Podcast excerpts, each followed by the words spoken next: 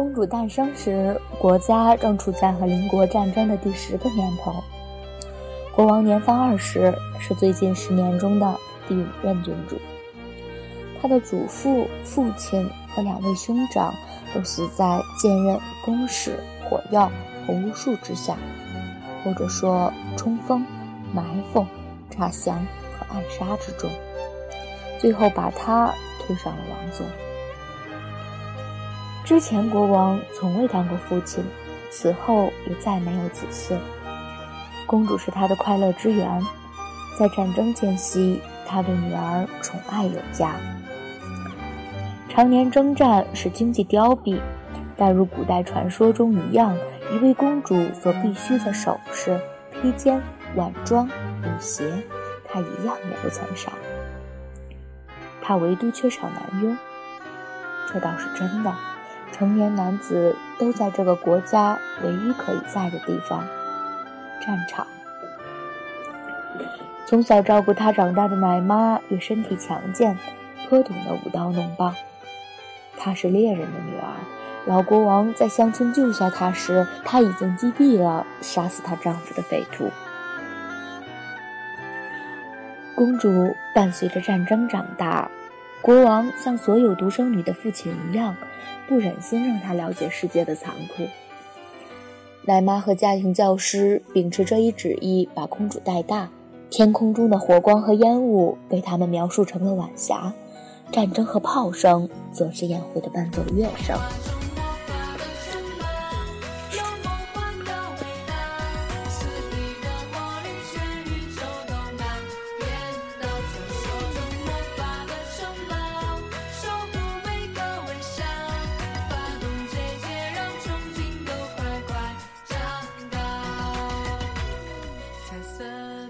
天空为什么变成了这个颜色？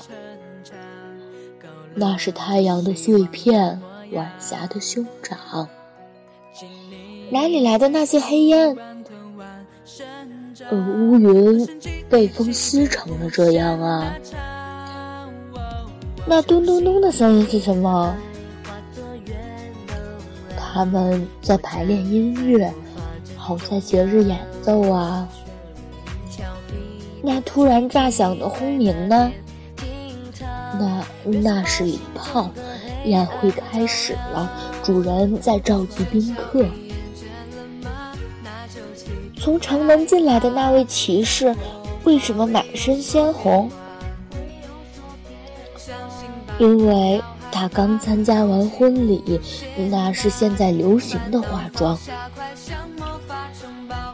那个老人。眼睛上为什么蒙着纱布？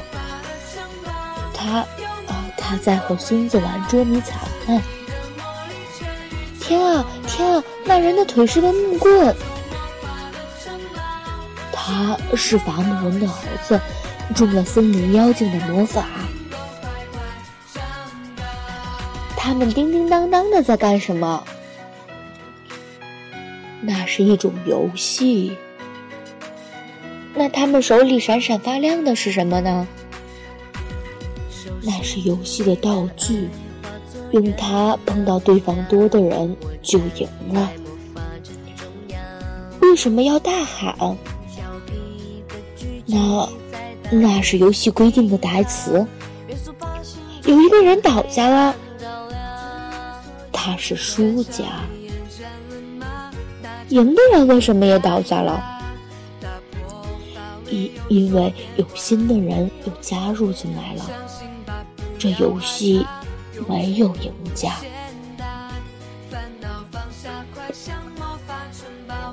当时在这个国家生存的人，每一个都喜于火光、硝烟、武器、血腥、死亡。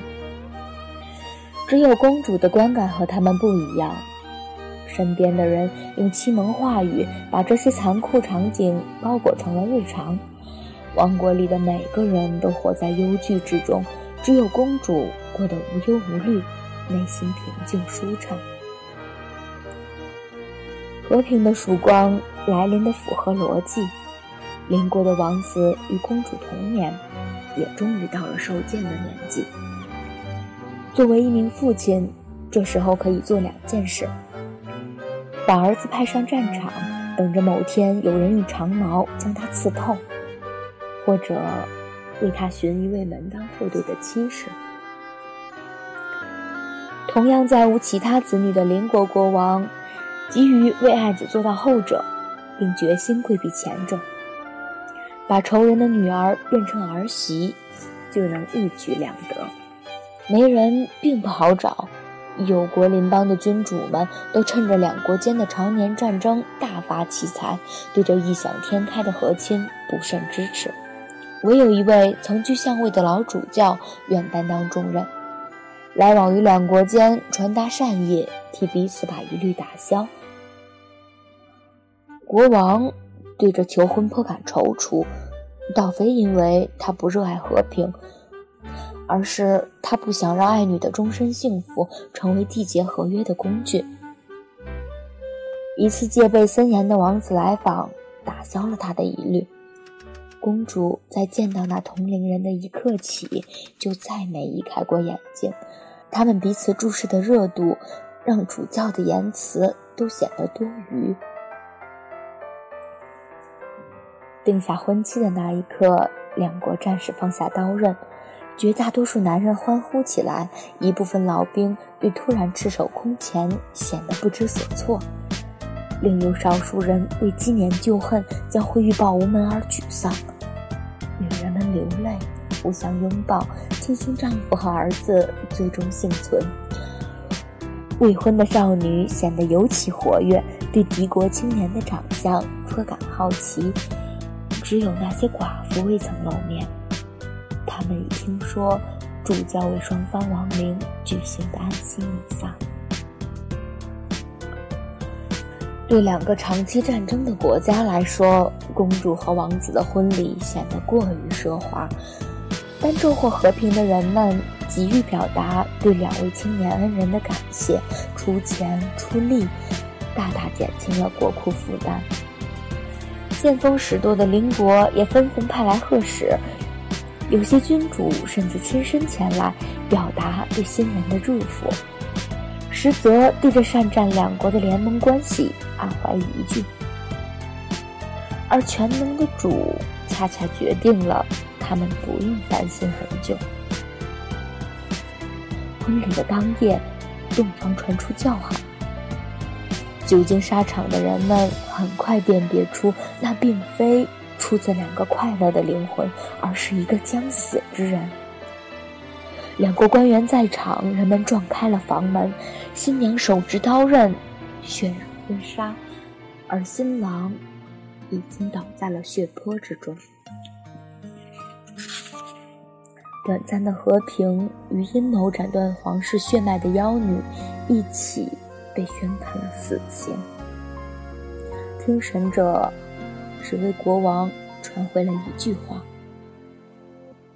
公主哭泣着说：“我，我只想和他玩个游戏呀。”是的，他只想玩一个从小就不断见到人玩，却从来没有机会参与的游戏——用刀子和身体跳舞的游戏。在公主所受的教育里。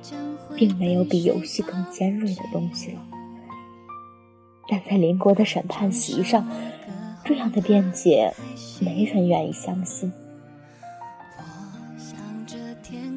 一切又恢复到了以前的样子，天空布满火光硝烟，战鼓和炮声长响，许多人受伤残废，更多人丢掉性命，所有人都回到习惯的刀剑游戏里了。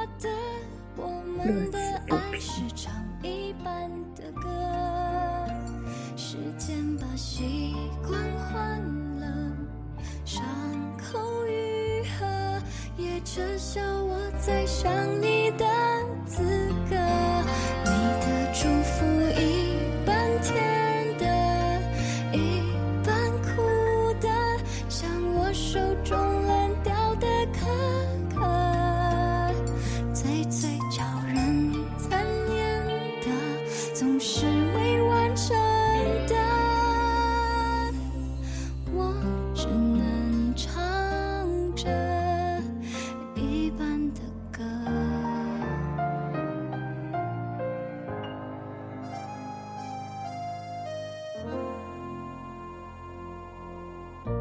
将会被谁抱紧？